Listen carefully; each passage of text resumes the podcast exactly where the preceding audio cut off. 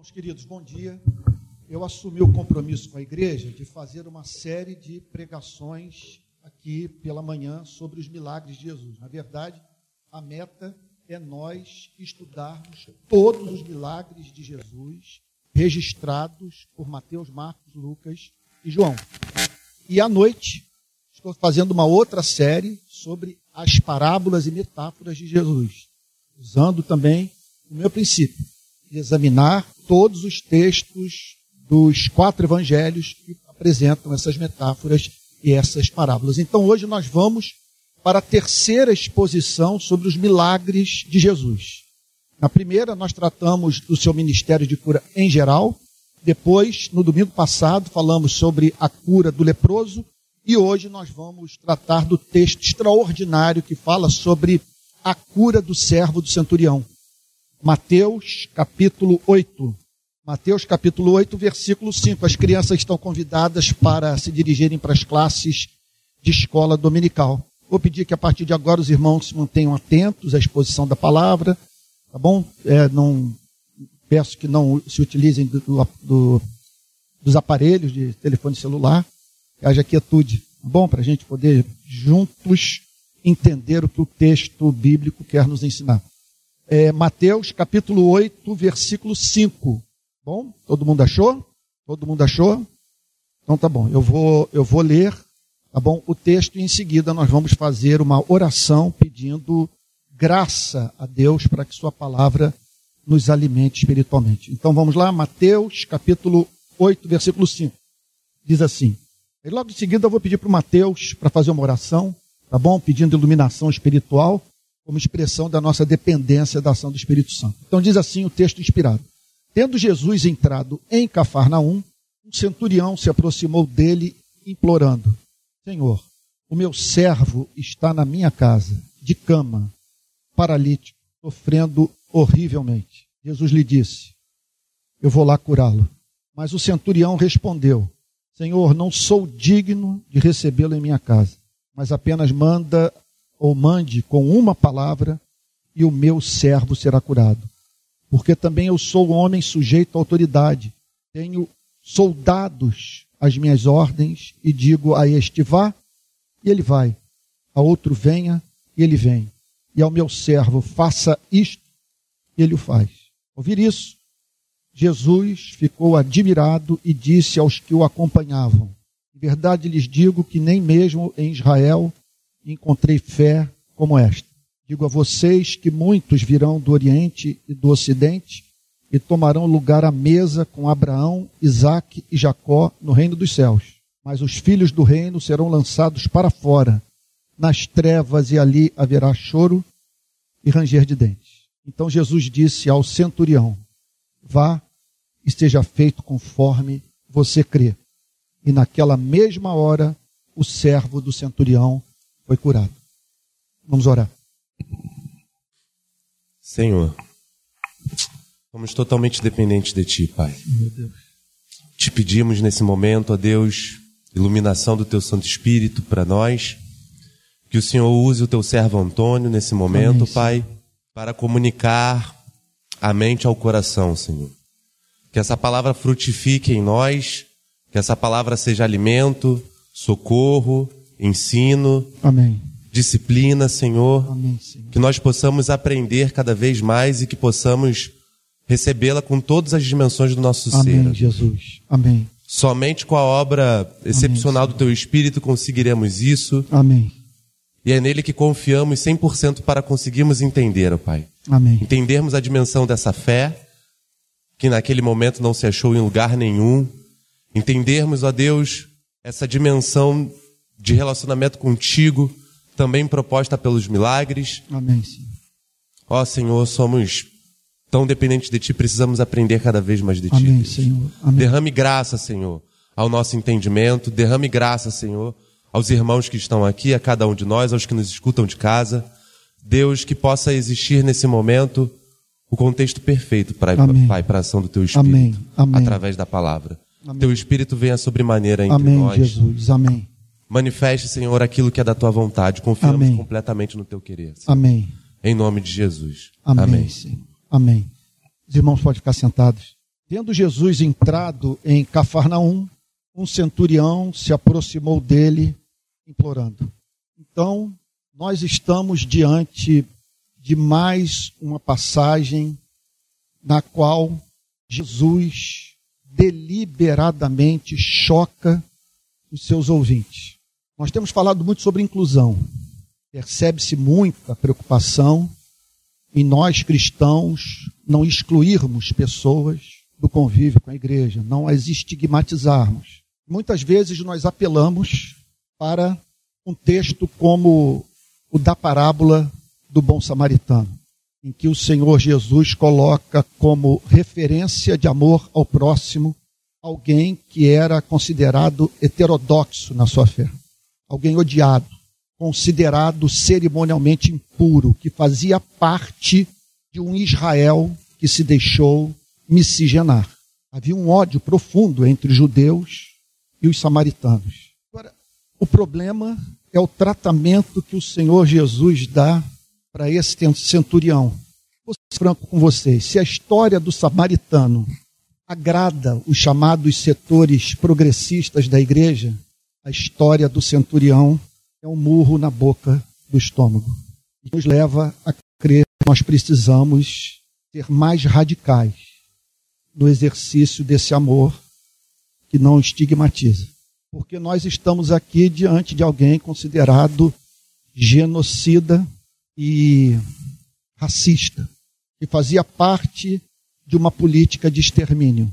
Jesus é visto amando um policial, um membro de uma força de ocupação.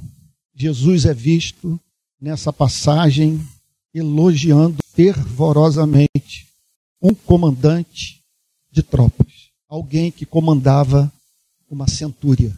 Então, Jesus é visto nas cercanias do Mar da Galileia, numa cidade cujas ruínas podem ser encontradas até hoje, a cidade de Cafarnaum, lugar belíssimo. E um centurião, um comandante, toma conhecimento do fato de que o Senhor Jesus havia acabado de chegar na cidade. E aí ocorre o inusitado. Aquele que fazia parte de uma força de ocupação, odiado, por cuja morte os judeus aguardavam, é visto pedindo misericórdia a Cristo, comportando como alguém carente da benevolência de Deus, esquecendo-se completamente do cargo que ocupava, da função que exercia, da sua dignidade como comandante, a fim de implorar por compaixão.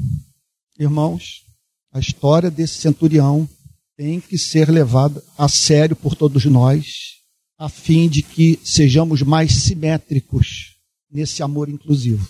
Aqui nós estamos diante do fato de que a graça divina é capaz de operar onde menos se esperava que ela operasse. Ela pega um membro do Império Romano que trabalhava para o imperador, que fazia parte de uma tropa que subjugava um povo. E a graça atinge o coração desse homem. Essa história me foi muito importante, vocês me permitam aqui é, dizer, quando eu recebi o convite para pregar o Evangelho no batalhão de operações policiais da Polícia Militar.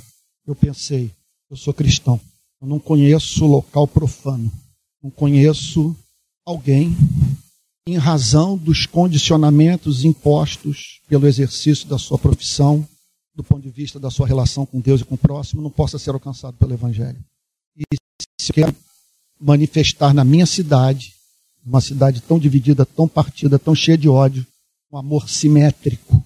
Eu tenho que atender a esse impressionante convite, porque os policiais estão chamando um militante de direitos humanos que em não poucas manifestações foi muito duro com a polícia. Como não ir lá? E lá eu vi a graça de Deus atuando. Por mais que você possa ouvir com ceticismo o que eu estou declarando, por mais que os ouvintes de Cristo naqueles dias fossem céticos ao elogio que Jesus, mais tarde nesse encontro, fez sobre a fé professada por esse centurião. Queremos ser radicais e a nossa referência seja Jesus Cristo. E aí nós vamos ser radicais para a direita e para a esquerda. E vamos ver essa graça rompendo barreiras e se manifestando, repito, onde menos esperávamos que ela se manifestasse. Então, quem se aproxima do cristianismo com a perspectiva de luta de classes precisa entender o evangelho, embora não negue a opressão, o evangelho nos chama a levar a mensagem de Cristo para todos, na firme esperança que ela é capaz de alcançar o opressor e o oprimido, de demover do coração do que sofre o espírito de vingança e produzir temor no coração daquele que oprime o seu semelhante. O texto prossegue então apresentando o relato surpreendente do diálogo desse centurião, desse comandante com Jesus. É alguma coisa tão extraordinária que Lucas, Mateus tiveram que fazer o registro dessa história. Chamou a atenção de todos esse encontro inusitado. E o texto diz: Senhor, primeiro, a impressionante forma de aproximação. Ele se aproxima chamando Jesus de Senhor. Muito provavelmente a partir do que havia de luminoso no exercício da sua profissão: o respeito à hierarquia. Quando essa, quando essa espécie de relação é de fundamental importância para que se mantenha a ordem pública, a vida em sociedade, para que as coisas funcionem nesse mundo de egos inflados. Ele entendia que devia sujeição ao imperador, que ali, a partir das poucas informações que havia recebido da parte de Cristo, ou sobre a pessoa de Cristo, ele chega à conclusão que ele estava diante de um Senhor. Ele é visto aqui como que abater continência. Ele, ele é visto aqui como a expressar respeito por alguém que lhe era superior, apesar de se ver diante de um garoto de 30 anos de idade que perambulava pelas ruas, não tinha nenhuma ligação oficial com Jerusalém, com as sinagogas, e contudo, ele o vê como Senhor. Uma profunda expressão de respeito. O meu servo está na minha casa. Eu tenho uma pessoa que trabalha para mim. E ela se, se encontra de cama, sem poder se mexer, sofrendo horrivelmente. Mais um fato nos é apresentado por essa passagem. Para muitos judeus, aquele homem, em razão de fazer parte da polícia do imperador, não tinha alma. Ele não era capaz de se compadecer de quem quer que fosse. Caso contrário, ele não exerceria aquela profissão. E esse homem é visto expressando misericórdia pela vida de alguém que o servia. Tudo é impressionante nessa história. Ele apresenta o seu problema a Cristo com muita clareza, com muita objetividade, e o seu desejo, e isso está implícito nesse diálogo, é por pressupor que Jesus era misericordioso, ele tensiona despertar a misericórdia no coração de Cristo pela vida do seu servo, apresentando esse quadro. Ele não se move, não sai da cama, está sofrendo horrivelmente. A dor dele é a minha dor. Eu não suporto vê-lo nessa agonia. E para mim isso é especialmente doloroso, porque eu sou acostumado a resolver as coisas. Decido, dou ordens, e aquilo que eu quero acontece, só que eu estou diante de um problema que, excede a minha capacidade de poder resolvê-lo. Jesus lhe disse. E aí, a resposta impressionante de Cristo: Eu irei curá-lo. O judeu não podia entrar na casa de um gentio. E Jesus toma a decisão não apenas de entrar na casa do gentio, mas fazer o bem por um policial, repito, que comandava uma centúria, que cumpria uma missão de ocupação. Jesus aqui rompe todas as barreiras de uma cultura de desamor, de preconceito, de ódio do seu tempo. Ele está dizendo aqui o seguinte: não me importa as consequências práticas do meu ato. eu entrarei na casa desse gentio. Eu serei visto associado a esse policial. Se a referência é Cristo, o nosso comportamento certamente vai causar muito desconforto para progressistas e conservadores. Agora, o que ocorre é que surge um fato novo, igualmente surpreendente. A resposta que o comandante daquela tropa de 100 soldados dá à menção de Cristo ir à sua casa e visitá-lo. Verso 8. Mas o centurião respondeu: Senhor, não sou digno de recebê-lo em minha casa. Os papéis se invertem radicalmente. Nós estamos aqui diante de alguém que fazia parte de uma categoria que olhava de cima para baixo as pessoas. Era uma tropa de ocupação diante de um povo subjugado, sem esperança de se livrar daquela opressão política. E ele vira-se para o Senhor Jesus e diz: Eu não sou digno de recebê-lo em minha casa. Dá para você imaginar a quantidade de judeu que gostaria de, de alguma maneira, cair nas graças daquele centurião, a fim de não ser objeto da opressão do império? E o Senhor Jesus o ouve dizer que ele não queria a presença de Cristo em sua casa por se julgar indigno. Por que ele se julgava indigno? Porque, por um lado, ele estava diante de uma outra referência, de alguém cuja presença lhe causava agonia moral. Outro dia eu ouvi alguém dizer que a psicanálise não é uma experiência tão feliz como as pessoas imaginam, que você vai para o divã e após cada sessão você vai sair dele feliz da vida. Se o psicanalista é bom e tem compromisso com a ciência, não com seu bolso, haverá sessões que vão deixá-lo muito desconfortável você vai conhecer as razões inconscientes das suas bizarrices, dos seus equívocos, do seu comportamento neurótico que faz gente sofrer. Eu diria para vocês que é impossível ler esse livro e não experimentar desconforto. O desconforto experimentado pelo centurião, que ao se ver diante de Jesus, foi levado a declarar: não faz sentido o Senhor me visitar. Eu faço parte daqueles que nessa nação não são dignos de ter contato contigo. Pelo menos no meu caso, isso é muito claro.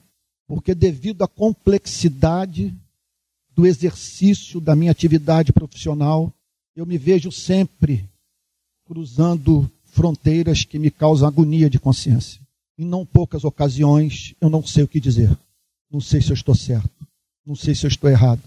E as pressões são tamanhas que eu tenho um histórico de erros cometidos por mim e que eu não posso atribuir ao sistema. Quem sabe ele estivesse dizendo: Eu tenho as mãos sujas de sangue. Foi o diálogo que eu tive com meu pai poucos dias antes da sua morte. Seus últimos dias de vida me fizeram sofrer horrivelmente. Meu pai era um homem muito forte, lutador de jiu-jitsu, foi policial especial, trabalhou no DOPS, no governo Dutra, e serviu ao regime durante a década de 60 e a, e a década de 70 inteiras. Meu pai fez parte da segurança do Costa e Silva, do Castelo Branco, do Médici, do Geisel, do filho do Figueiredo. Esses dias nós encontramos dentro de casa um elogio que ele havia recebido de alguma autoridade pública do governo Dutra aos serviços que meu pai havia prestado ao país do ponto de vista do combate ao comunismo. Para o meu irmão e para mim, ele fez muita coisa que nunca contou para nós, ele nunca se abriu.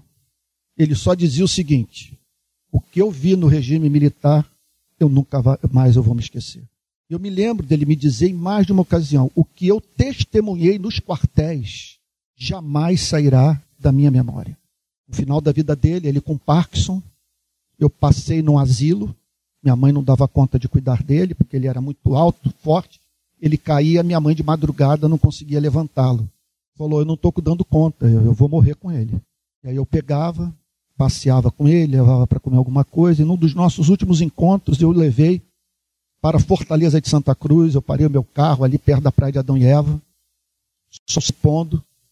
Eu me lembro até hoje, nunca mais vou me esquecer do, dos reflexos batendo nos olhos dele, os olhos dele ficaram especialmente castanhos, claros E aí eu me virei para ele, preocupado com a sua redenção. Eu já havia batizado meu pai, mas em razão do meu zelo pela sua alma, eu fiz novamente as perguntas do catecismo, as perguntas do evangelho.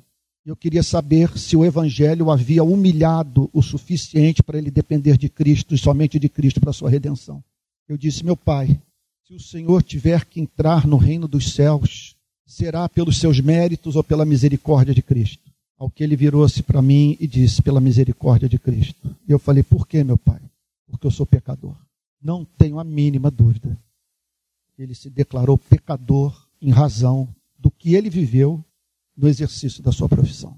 E nós aqui estamos diante de um homem atormentado com seu passado e que agora está diante de Cristo.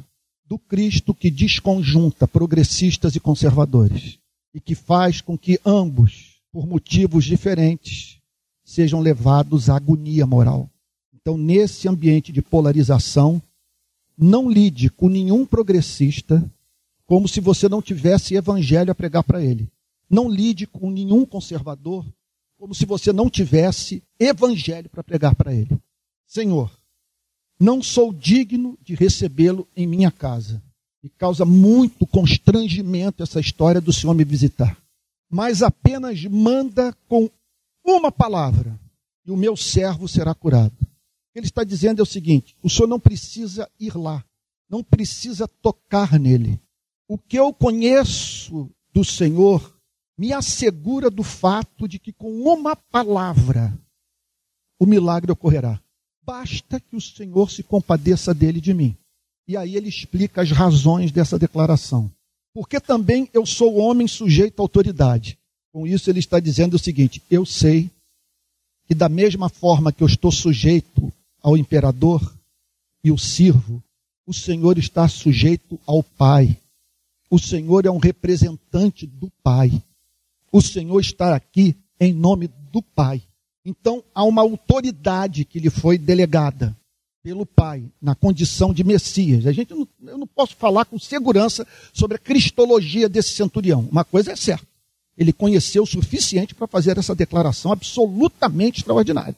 Porque eu sou homem sujeito à autoridade, tenho soldados às minhas ordens e digo a este vai e ele vai.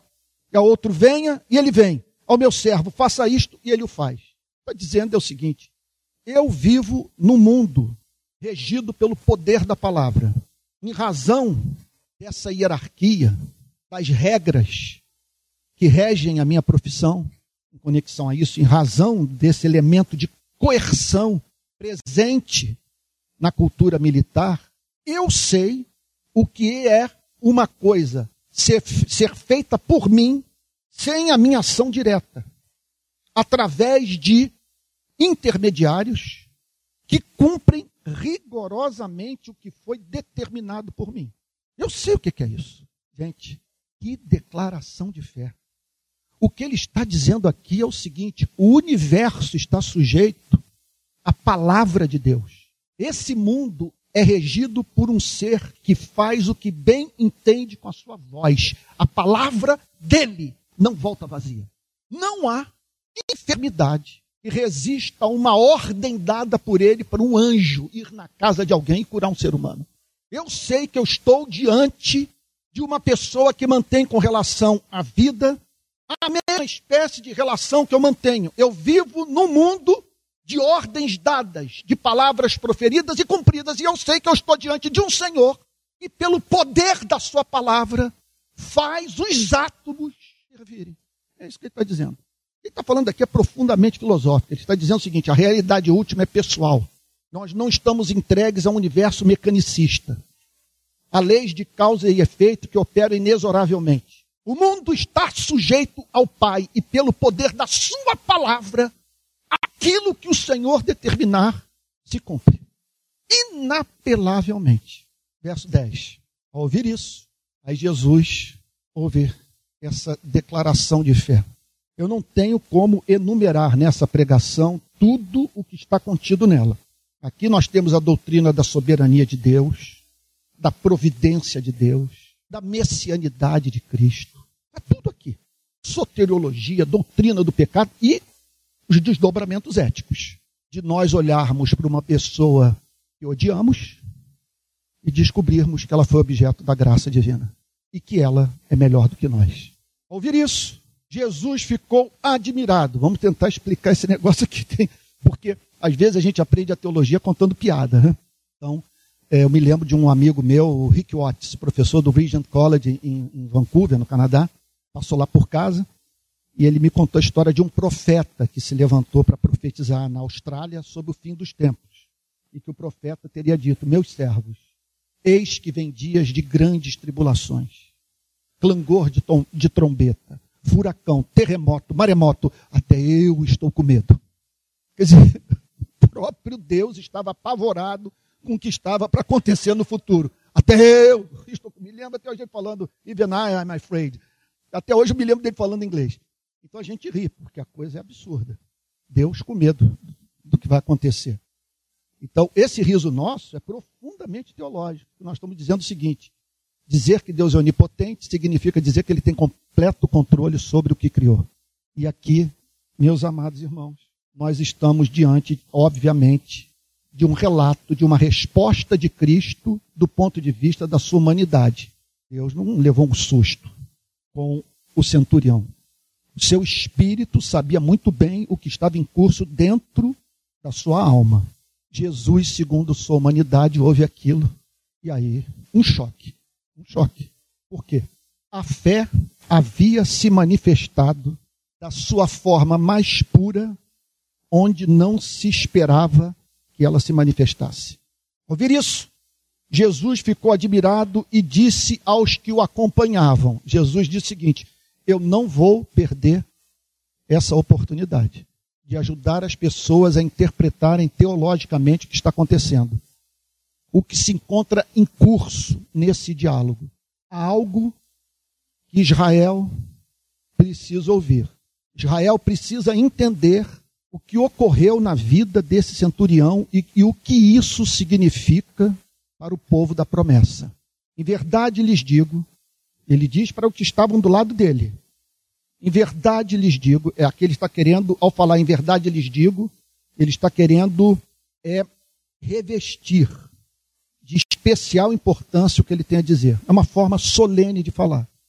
O que eu tenho para lhes dizer é algo especialmente importante. Aliás, eu digo o seguinte: uma das coisas que mais me causam assim é problema nas relações interpessoais é quando alguém me fala alguma coisa en passant solta no meio de um monte de, vamos dizer, de WhatsApp.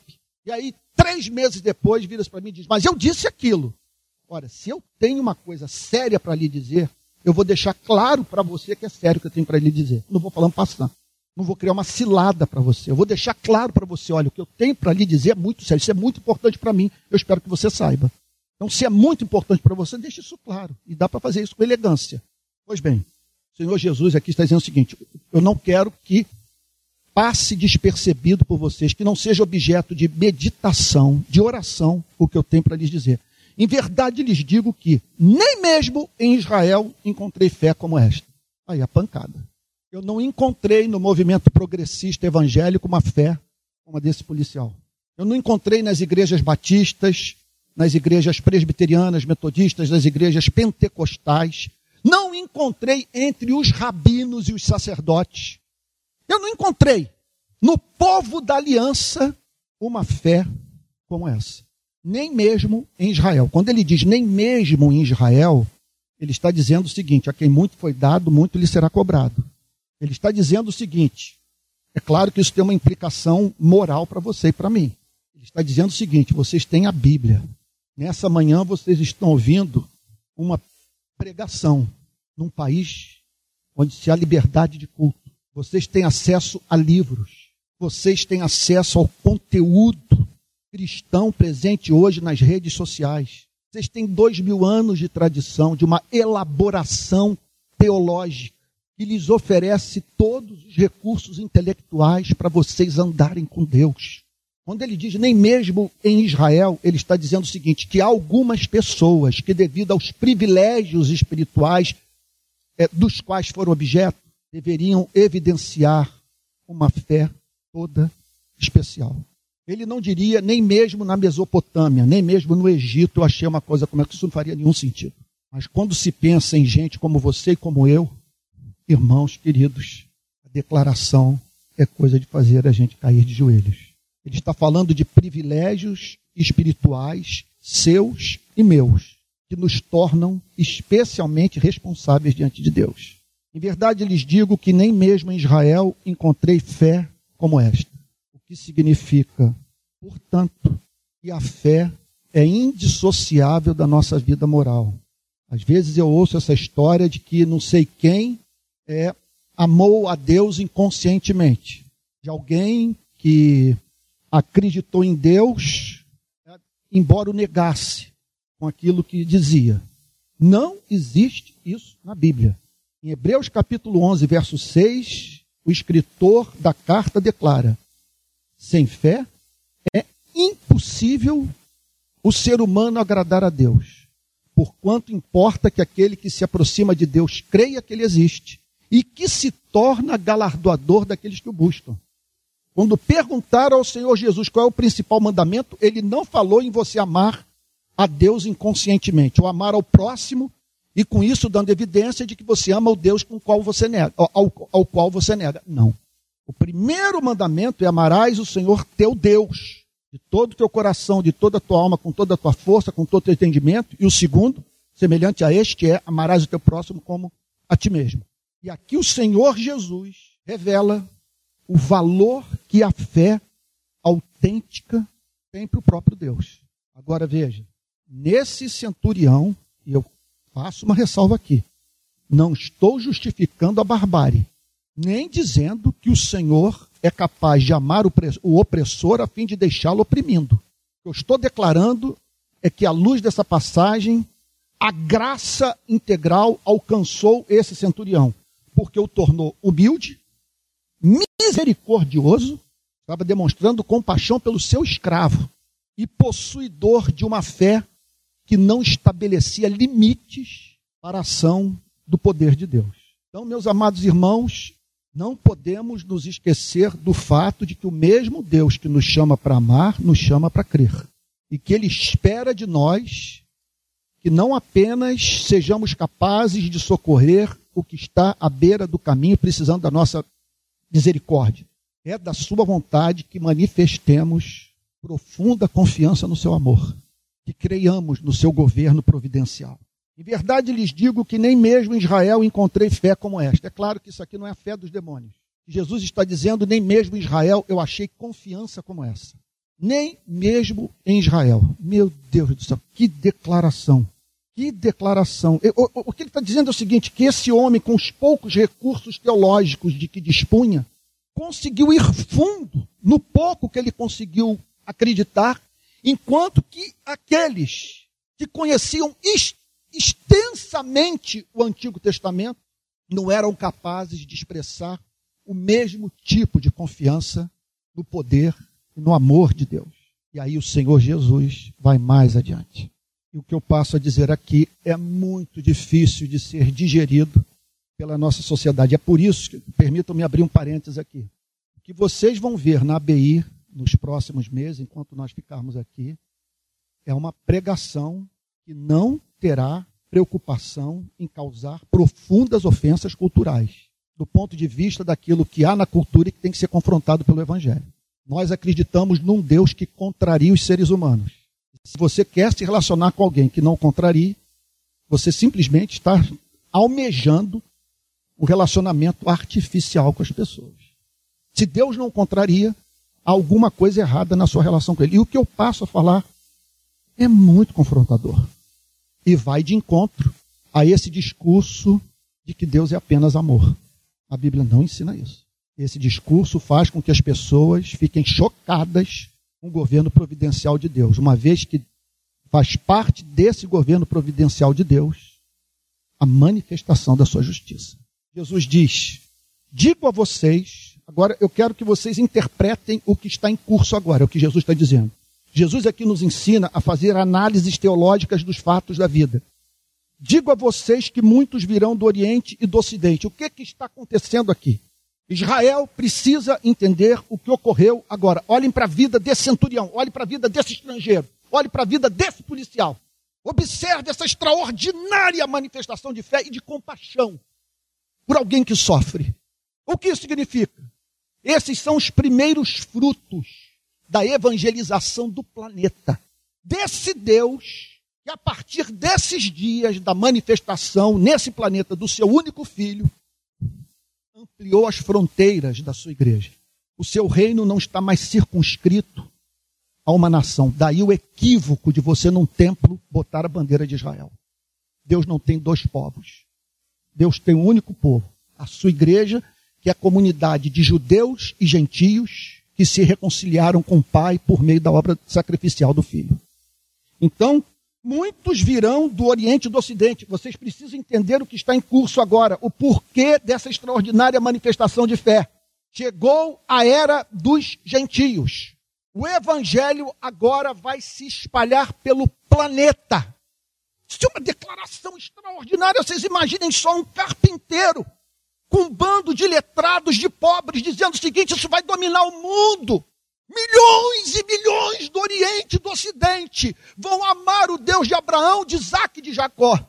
Porque essa graça irresistível vai se manifestar na terra. Olha o que, ele declara. Digo a vocês que muitos virão do Oriente e do Ocidente tomarão lugar à mesa com Abraão, Isaac e Jacó no reino dos céus. Nada mais perturbador. Não é? É, é, é, é inadmissível como.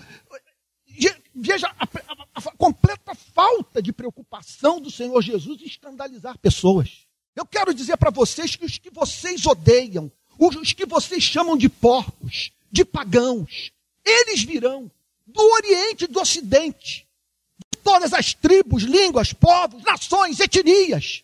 E eles vão gozar da intimidade do Pai, eles vão sentar-se à mesa com o Deus de Abraão, de Isaac e de Jacó.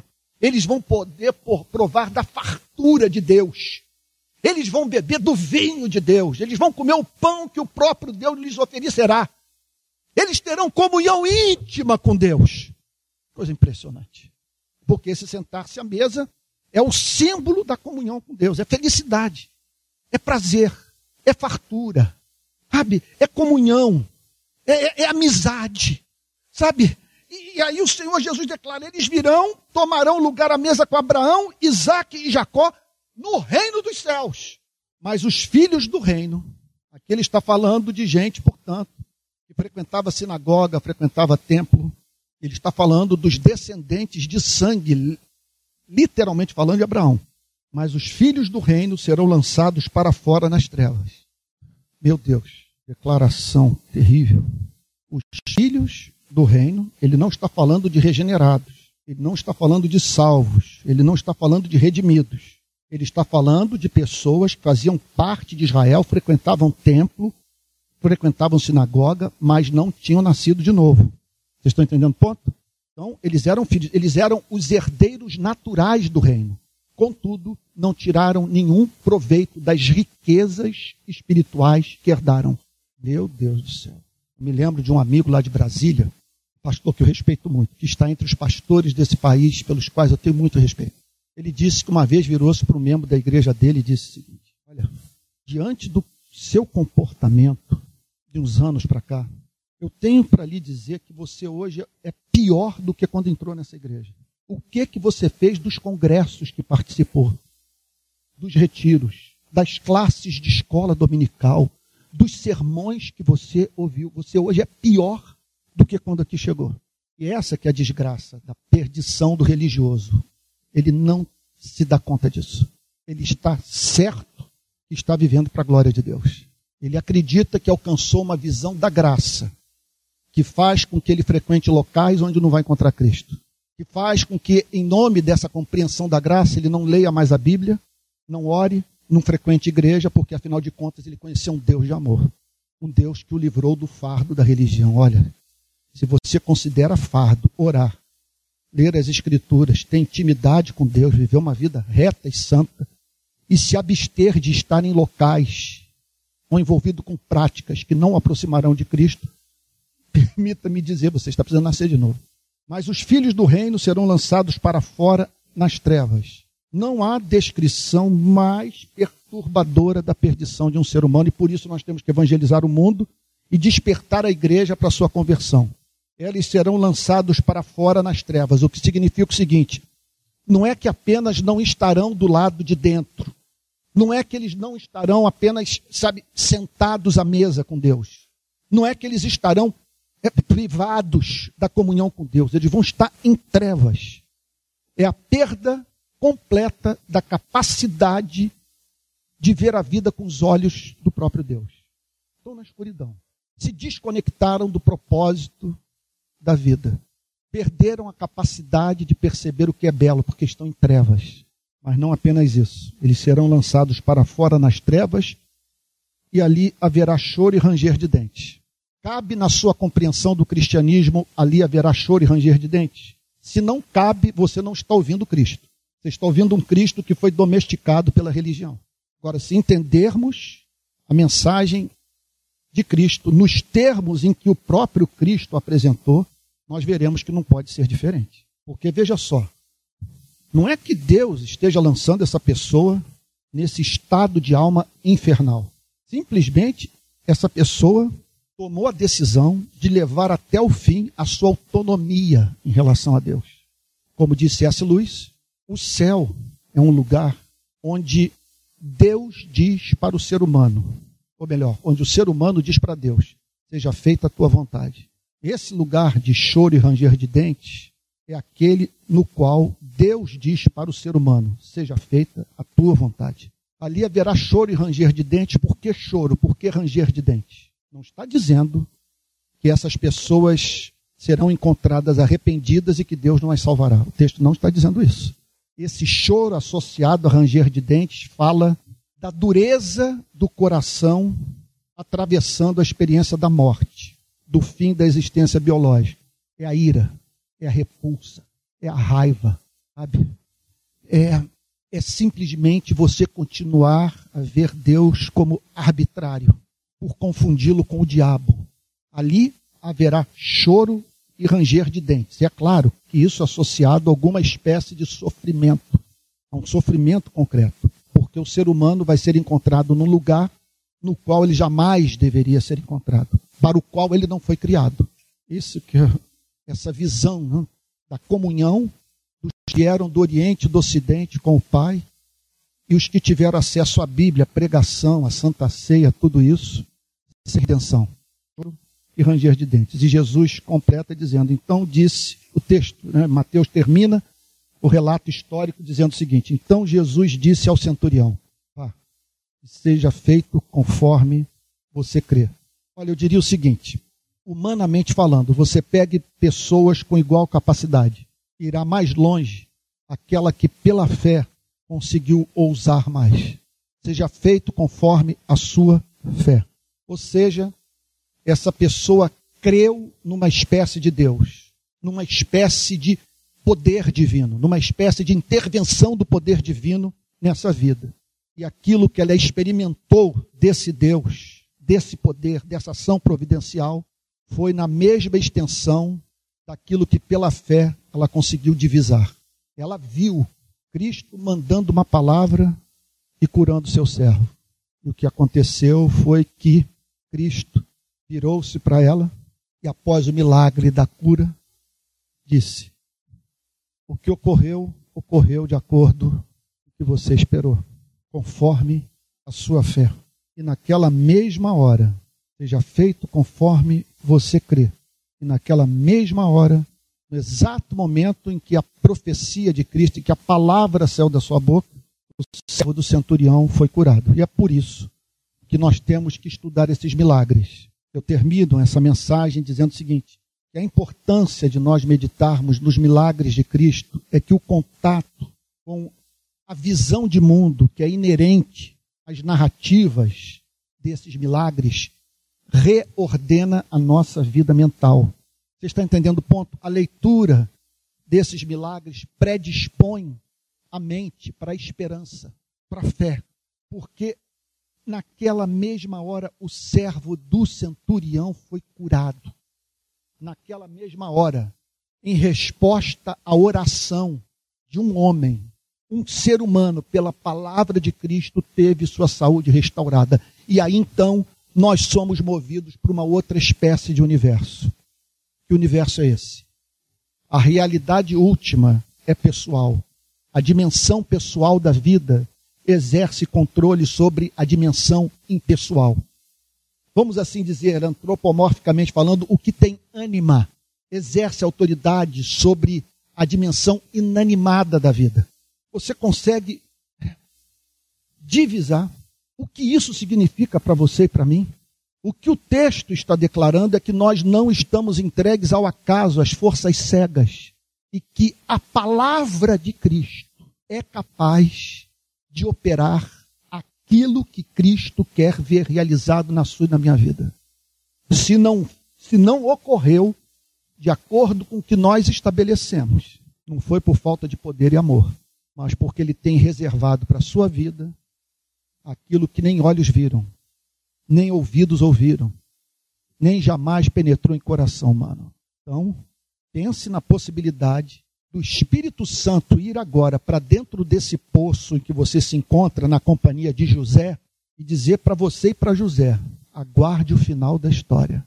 Esse sofrimento está cumprindo um papel eterno na vida de vocês. E vai chegar um dia que vocês haverão de dizer para os seus algozes, para aqueles que se insurgiram contra a vida de vocês, aqueles que os prejudicaram: vocês intentaram mal contra mim mas Deus o transformou em bem. Louvado e exaltado seja o seu nome. Que riqueza de história, não é verdade, meus amados irmãos? Impressionante o, que, o quanto essa passagem fala sobre ética, fala sobre fé, fala sobre Deus, fala sobre soteriologia, sobre regeneração. Ao Senhor toda a honra, toda a glória e todo o louvor pelos séculos dos séculos. Vamos ficar de pé e vamos orar? Eu vou pedir para o meu filho Pedro fazer uma oração agora, pedindo que as lições desse milagre sejam registradas no nosso coração pelo Espírito Santo. Vou pedir para o Pedro fazer uma oração agora. Esse é o momento, é, é impressionante isso.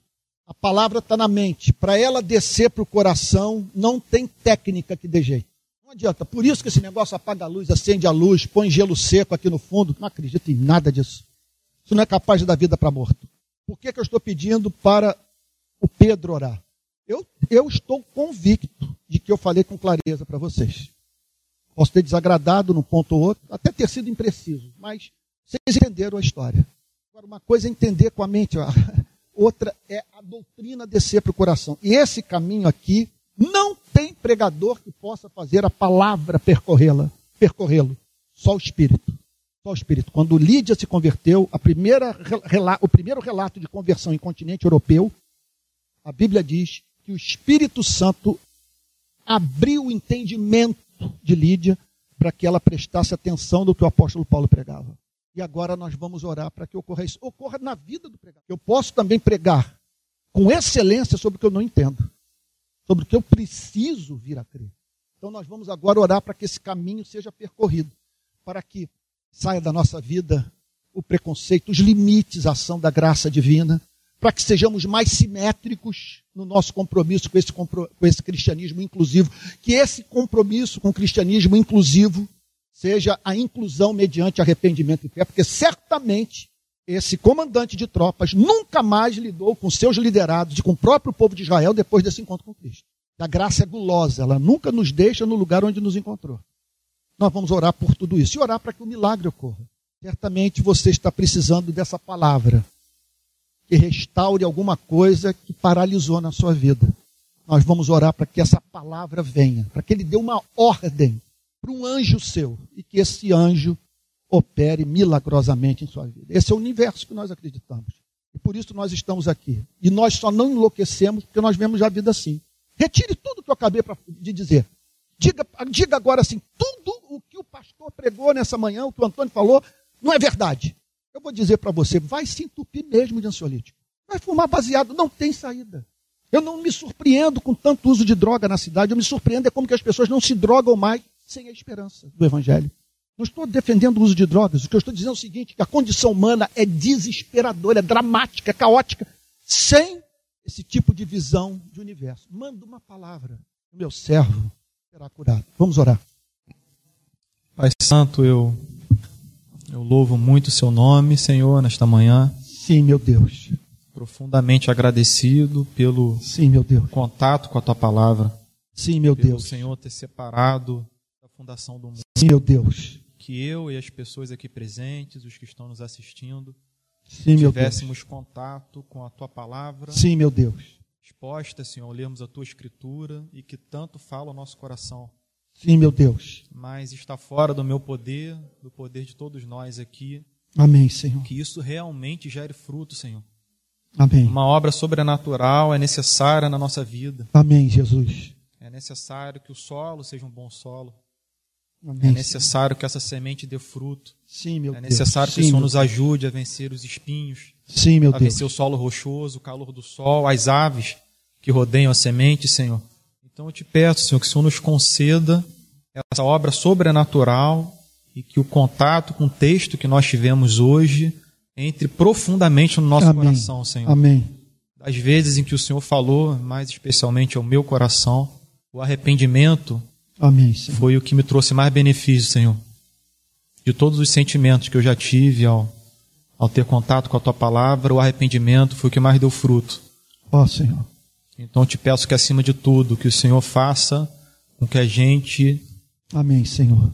enxergue motivos para se arrepender no contato com esse texto. Amém, Jesus. Amém. E que, diante desse sentimento de arrependimento, de indignidade, de que nós não Amém, merecemos Senhor. nada de ti, Sim, meu Deus. de que nós não temos Sim, sido Deus. simetricamente inclusivos na nossa visão cristã, de Sim, que nós temos Deus. falhado, de que a nossa fé não é como a fé desse centurião, Sim, meu que Deus. através do contato, Senhor, com esses fatos, nós enxerguemos a sua ternura, de que o Senhor nos aceita, de que o Senhor nos convoca a si, de que o Senhor Amém, bate a Senhor. porta ao nosso coração, Amém, querendo Senhor. aprofundar a sua relação conosco, Senhor. Amém, Senhor. O Senhor quer nos conceder uma medida maior do Espírito Santo. O Senhor quer que nós conhecemos melhor o Senhor Jesus Cristo. O Senhor quer que a gente se pareça mais contigo, Senhor. Amém, Senhor. O Senhor está pronto e com a mão estendida para nós. Amém. E eu tenho certeza que é esse sentimento, que é essa obra profunda de nos constranger com o teu amor, que vai gerar mais frutos em nossa vida e na vida daqueles que têm contato conosco, Senhor. Sim, meu Deus.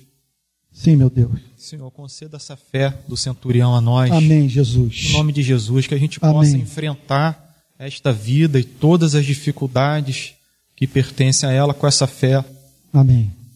Não importa a circunstância, que a gente possa Amém, dizer, Senhor. como ele disse, diga apenas uma palavra.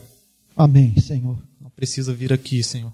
Amém. Seja Senhor. feita a tua vontade, não seja como eu quero, mas como tu queres, Senhor. É essa, é essa Amém, disposição Jesus. que eu quero para o meu coração, é isso que eu quero ver aqui entre todos, Senhor. Amém, Jesus. Porque eu sei que se a gente refletir isso através Amém, das Jesus. nossas vidas, nós seremos luz real e sal verdadeiro nesse mundo, Senhor. Atrairemos pessoas do Amém, Evangelho Jesus. de uma maneira muito mais eficaz do que qualquer outro Amém, meio, Jesus. Senhor. Qualquer outra artimanha, qualquer outra estratégia. Essa é a verdadeira estratégia, é isso que a gente quer. A gente quer o nosso cálice transbordando Amém. do teu amor Amém. e que o mundo veja, e então a luz resplandeça no mundo, Senhor. Amém, Jesus. Faz assim, Senhor, perdoa os nossos pecados, Amém, Senhor. com esse perdão que se estende por toda a eternidade, Amém, Jesus. mais profundo que o oceano. Amém. Amém, Senhor. Ajude os que estão sofrendo neste momento, em angústia, Senhor, Amém, Jesus. sofrimentos terríveis. Amém, Amém, Jesus. Nos Amém. ajude a ter Deus amado. Misericórdia e nos colocarmos no lugar dos irmãos e irmãs que estão sofrendo agora, Senhor. Amém, Senhor. Que a gente possa se compadecer como o Senhor se compadeceu. Que a gente possa ter as mesmas afeições que o Senhor Jesus teve e que tanto lemos nas Escrituras, Senhor. Amém. Que a nossa vida se pareça com a vida do Senhor Jesus. Amém, Senhor. Faz assim, Senhor, olha com misericórdia, derrama sua bênção sobre nós, abençoa esta igreja, Senhor, Amém, Senhor. abençoa a vida dessas pessoas, Amém. os mais velhos, os adultos, os jovens, as crianças, Senhor. Amém. Que a sua mão esteja estendida sobre nós e que este local onde nós nos encontramos todo domingo seja algo que vá marcar a nossa geração, as nossas vidas Amém. e Que no reino dos céus a gente olhe para trás e diga: O Senhor esteve entre nós naquele local. Amém, Senhor. Aquela era uma terra sagrada na qual nós tiramos as nossas sandálias e o Senhor falou conosco. Amém, Senhor. Ali nós vimos o céu descer, como Pedro, Tiago e João viram naquele monte. Amém, E Senhor. tivemos contato com a divindade e excelência do caráter Amém, do Senhor. Jesus. Ouvimos a voz de Deus. E isto nos marcou profundamente. Amém, Senhor. Obrigado, Senhor. Nós o amamos, Amém. embora não tenhamos visto. Nós louvamos o teu nome, embora não tenhamos ouvido a sua voz. Amém, Senhor. Nós depositamos a nossa fé no pouco, sabendo que no muito o Senhor nos colocará. Amém, Senhor. Amém. Assim eu termino, Senhor. Profundamente encantado com a tua palavra, Amém, Senhor. com a tua excelência Amém. e com o teu amor. Amém. Amém. Amém. Amém. Irmãos queridos, como bom pastor calvinista pentecostal, eu diria o seguinte, que o Espírito Santo falou assim, enquanto meu filho orava, eu fiquei pensando, nem mesmo em Israel achei fé como essa. Ou seja, aquelas pessoas dentro das instituições adoeceram. Aquele homem com a cabeça descondicionada pela pregação, ao receber o evangelho puro, foi levado a crer os- a- naquilo que os que estavam dentro das instituições religiosas, em razão desses condicionamentos impostos pela religião, não conseguiam enxergar. Tomem cuidado com a igreja. Tomem cuidado com as instituições. Tomem cuidado com uma pessoa como eu. Sabe? O que sair da minha boca, procurem com a Bíblia aberta fazer com que passe pelo crivo do Evangelho. Irmãos queridos, todo segundo domingo do mês nós realizamos a ceia do Senhor. O, o- o- o- cristianismo está longe de ser uma religião sacramental. É- o, o cristianismo é muito descomplicado. Muito. Então, o Senhor Jesus instituiu apenas duas, dois sacramentos, que são os símbolos do seu pacto com seu povo. O sacramento do batismo, que é o ritual de iniciação, de entrada na- fé, e a ceia, que é a dramatização desse suprimento diário, desse pão que nos alimenta, desse vinho que mantém é, o êxtase da vida a partir da consciência do sangue que foi derramado, então, na cruz para a nossa redenção. Estão convidados a participar da ceia todos os cristãos que aqui se encontram. Se você é cristão, se você não é, é importante que você pare um pouquinho mais para pensar e avalie se de fato faz sentido você participar desse sacramento. Isso aqui só faz sentido para os cristãos. Então, agora, quem é cristão se encontra. Quando eu digo se você é cristão, eu não estou perguntando se você é gente boa. Estou perguntando se você crê na mensagem de Cristo. Porque você pode ser até gente boa, mas não crê em Cristo. Sabe? Estou perguntando se você é cristão. Se você é cristão, então você está convidado a participar da, da ceia. Tá bom? Então, nós vamos orar agora, separando esses elementos aí que foram é, tirados de supermercado e transformados em símbolos do corpo e do sangue de Cristo. Coisa maravilhosa. Assim Deus faz conosco. Pega a nossa vida, a, a retira do uso comum e faz com que você e eu sirvamos a esse propósito santo de revelarmos a beleza de Cristo ao mundo. Pai Santo, nós pedimos que o Senhor prepare o nosso coração agora para a ceia. Perdoa os nossos pecados e que possamos, da mesma forma que o nosso corpo vai estar ingerindo conteúdo desse cálice, esse pão, Senhor, que nós possamos ser alimentados espiritualmente pela Sua graça. Que seja um momento de renovação espiritual. Te agradecemos por termos acesso a essa mesa, por sermos cristãos, Senhor, em razão da Tua graça maravilhosa que nos alcançou. Santifica esses elementos, Senhor, separando-os do uso comum e os consagrando para esse propósito santo. Em nome de Jesus. Senhor. Amém. Semelhante modo, diz o texto inspirado, o Senhor Jesus tomou o cálice e o deu aos seus discípulos, dizendo: Este é o cálice da nova aliança no meu sangue. É uma nova forma do ser humano se relacionar com Deus, baseado não em desempenho, mas no amor do Criador pelo pecador arrependido. Que você, ao ingerir esse cálice, que você se aproprie do perdão. Não considere puro, impuro aquele que Deus purificou, você mesmo. Tá bom? Tomamos, tomemos todos o cálice. Irmãos queridos, faz parte do nosso culto de adoração a Deus o ofertório. eu quero dizer é que os que estão em casa, nós já estamos naquela fase, e vocês todos que estão aqui presentes, conectados a nós, que estamos naquela fase que precisamos contratar tesoureiro e contratar contador. Fora gasto com aluguel, gasto com outras pessoas que estão nos ajudando a levar adiante o sonho da rede de pequenas igrejas. Então nós precisamos muito da sua ajuda. Você pode contribuir de três formas. Primeiro, depositando sua oferta aqui no gasofilaço, você que se encontra hoje no auditório da ABI, tá bom? Você pode vir aqui à frente e depositar sua oferta em espécie, ou, ou cheque, não sei se usa cheque ainda. É, você pode fazer a transferência pela, maqui, pela maquininha de, de transferência que nós temos aqui, ou então você pode usar o, o, o, o Pix, tá bom? E está aí o número na tela, né? Precisa repetir, está o número da tela e você pode então participar desse culto, desse, dessa parte do culto fazendo sua oferta, que é hoje em, de especial importância para que possamos manter esse trabalho. Tá bom? Levar adiante o sonho da rede. Ah, então quero aproveitar para falar sobre a rede. Então você pode já fazer participar do ofertório, pode fazer transferência, repito, dessas, por essas três formas. Tá bom? Bom, acho que eu não preciso parar o culto, né? posso prosseguir para que a gente já concluo impetrando a benção apostólica. Olha, quero também dizer o seguinte: nós, nós estamos comprometidos com o sonho da rede de pequenas igrejas. Nós estamos certos de que não precisamos nos reunir em templos, não que seja condenado reunir em templo, que não funcione reunir em templo, mas aquele que prefere se reunir em casa, com umas poucas pessoas, sabe, nem por isso estará deixando de cultuar a Deus e deixando também de participar de uma igreja. Nós estamos lutando, é claro, para darmos uma estrutura para tudo isso, é tudo muito novo, mas nós esperamos que ainda esse ano já possamos identificar os grupos que estão reunidos nos mais diferentes estados do Brasil, inclusive aqui na cidade do Rio de Janeiro, darmos treinamento e assim crescermos a partir da formação de pequenas igrejas. Então, tem gente da cidade do Rio de Janeiro que não está hoje aqui, na BI, porque entende que prefere ficar lá com 10, 15 pessoas, às vezes até menos, reunido, ouvindo a palavra de Deus, participando da ceia, em comunhão.